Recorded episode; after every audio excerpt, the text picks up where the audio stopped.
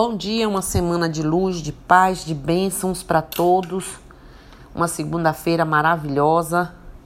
Então, para quem está me ouvindo de tarde, boa tarde ou boa noite, enfim. Vamos começar essa semana falando de um, assunto, um dos assuntos que eu muito gosto na Umbanda, que são as falanges na Umbanda, né?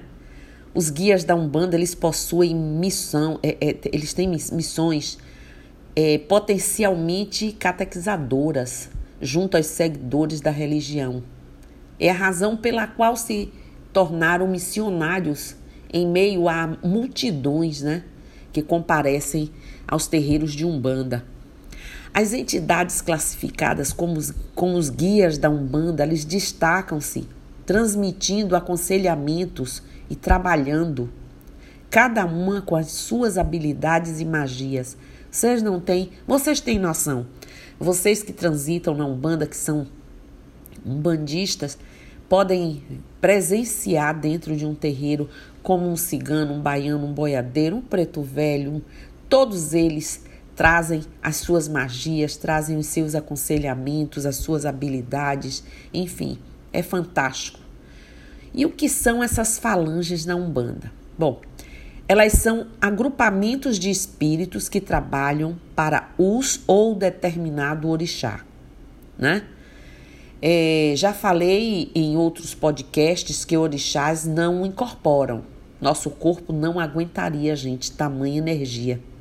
Imagine uma pessoa incorporando Oxalá ou qualquer outro dos orixás. São energias fortes demais para o corpo humano.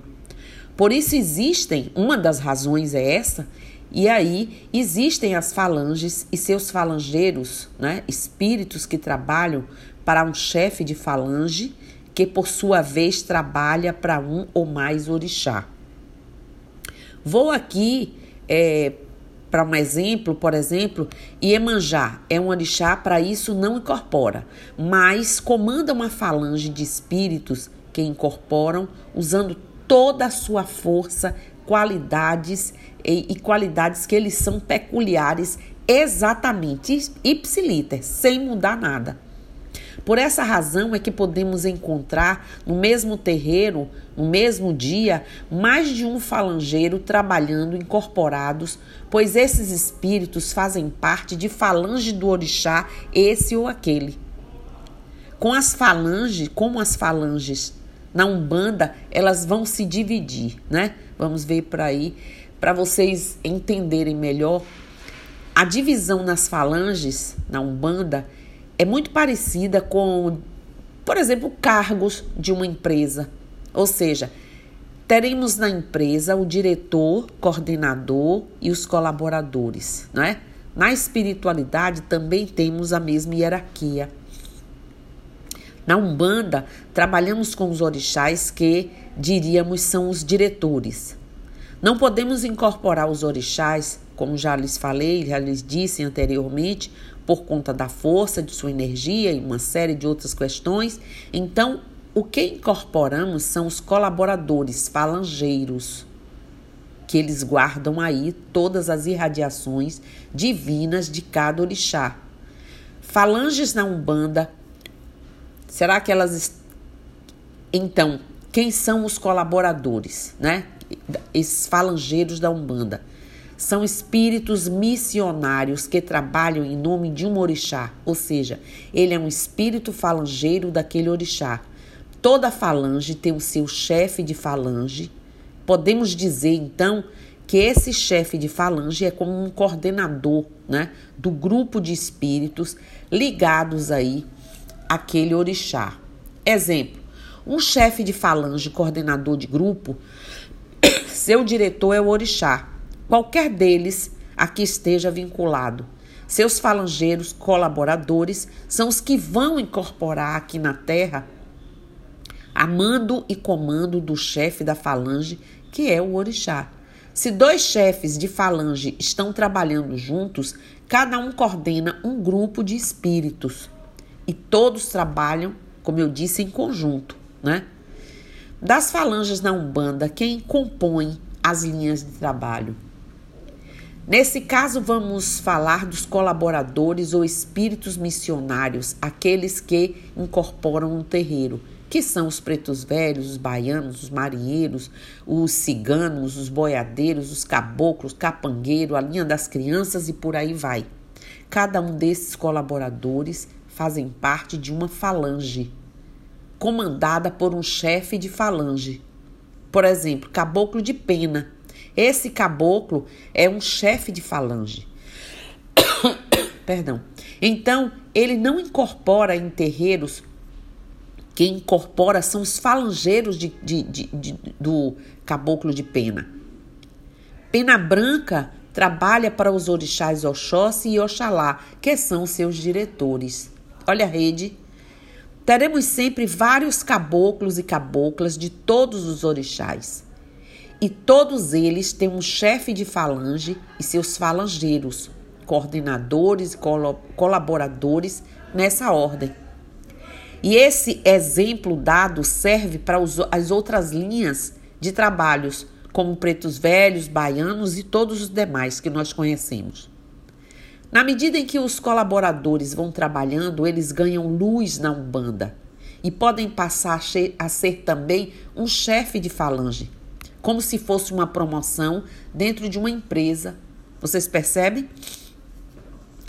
Como saber qual orixá aquela entidade, para aquela entidade trabalha? Na verdade, não existe a necessidade de saber para qual orixá uma entidade trabalha, de que falange ela é. As falanges se formam por conta das afinidades espirituais de cada grupo. Um espírito desencarnado se já for sua hora, se já tiver chegado até aí, né? Poderá escolher em qual grupo ou falange deseja trabalhar. Mas o que identifica o orixá daquela entidade é o nome que carrega. Se vocês observarem, por exemplo, Cabocla da Praia, trabalha para quem? Mãe Emanjá. Por conta da praia em seu nome. Outro exemplo é Caboclo Folhas Verdes, trabalha diretamente para Pai Oxóssi, sem nenhuma mistura. O Caboclo Águia Branca trabalha para quem? Já saberiam dizer? Pois esse caboclo trabalha na linha de Pai Oxalá, ó, Caboclo Águia Branca, Pai Oxalá, por conta do branco em seu nome. Preto Velho, Pai Benedito de Aruanda, ele trabalha na linha de Pai Oxalá, pois Aruanda quer dizer céu. Caboclo Pena Branca, ele trabalha na linha de Oxóssi e Oxalá. Olha aí, isso porque, prestem atenção, minha gente, todo caboclo é antes de Oxóssi para depois servir em outra linha. Pedrinho da Praia trabalha para quem? Na falange de Mãe Iemanjá. E quanto aos Exus, Bom, eles têm suas falanges, seus colaboradores falangeiros, que trabalham usando o nome do chefe de falange. Esse foi que foi o exemplo que dei antes com os demais orixás. É a mesma coisa, mas vamos reforçar o exemplo. Por exemplo, Exu Marabô é chefe de falange, que pode trabalhar para Oxóssi e Ogum, que são, né? Diretores, quem incorpora em nome são os falangeiros ou espíritos afins daquela energia e vibração que são os colaboradores. Um falangeiro colaborador será sempre um falangeiro. Na medida em que ele evolui, ele ganha luz, ganhando luz, ele pode se tornar um chefe de falange, mas antes ele fica aí o falangeiro. Como será que os Exus se dividem? Exemplo aqui, Exu cemitério, né? De cemitério ou Calunga pequena. São Exus que trabalham para o rei do cemitério. Quem é? O pai ou Molu. E são muito sérios.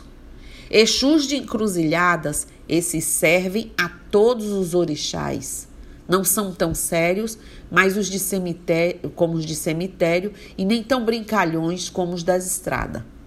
Exus da estrada.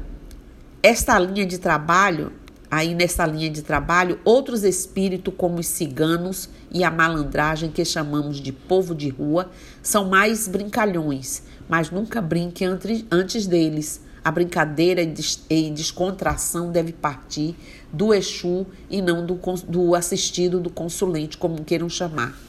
Nessa linha da estrada também trabalham outros espíritos que, mesmo já alcançando uma maior evolução, optaram por trabalhar na linha dos Exus, como por exemplo Exu Mangueira, Zé Pilintra, Exu do Tempo, Dona Maria Padilha, Senhor Tiriri, Dona Rosa Caveira, Dona Cigana, entre outros, né? Todos que foram citados aqui são chefes de falanges e comandam seu grupo de espíritos afins, ou seja, os falangeiros. Por isso que muita gente acha que eles estão desvinculados. Eles não estão. Eles estão naquele é Exu, é Pombagira, né? Tem aí um chefe maior, mas cada chefe de falange tem aí os seus falangeiros. Conclusão: a espiritualidade tem uma organização muito superior à nossa aqui na Terra, e que nem, que nem é, podemos ter acesso a tudo. Mas as falanges na Umbanda é uma forma de organizar os espíritos que vão trabalhar na incorporação. Vimos que as falanges são compostas por chefe de falanges, que seria o coordenador de uma empresa, e os falangeiros, que são os colaboradores dessa empresa, né? os que incorporam. E, certo? Na medida em que um falangeiro, repetindo, ele ganha mais luz, não é? em seus trabalhos de auxílio, passam a ser um chefe de falange, que por sua vez terá mais espíritos evoluídos que serão, né, também chefes de falange. Basta que saibamos que toda essa organização é para que tenhamos, enquanto espíritos, a possibilidade de evolução e, quem sabe, um espírito se torne um chefe de falange qualquer um de nós desencarnando, trilhando lá os caminhos, fazendo nossa nossa menção. Por que eu trouxe isso aqui hoje? Porque é importante, de uma vez por todas, vocês continuarem pesquisando e não desmerecendo nenhum ensinamento que possa trazer agregação, conhecimento, desmistificação na Umbanda. Precisamos conhecer esses mecanismos para que a gente não se perca. E que beleza, como eles se organizam, como eles trabalham, como transitam, aonde um acaba, o outro começa, cada um conhecendo aí as habilidades uns dos outros e como às vezes, muitas vezes, falangeiros de orixás e de linhas de lei, de arquétipos, eles se misturam na força de um trabalho né? Então era isso que eu queria trazer hoje, essa pincelada, esse mais uma vez um registro desse, para que a gente pensasse no assunto, nós, principalmente umbandistas, e tratássemos das coisas como elas realmente devam ser. Então, axé, namastê, saravá, motumbá, mojubá, colofé, um no zambi. Eu estou aqui. Bom dia, boa semana para todo mundo.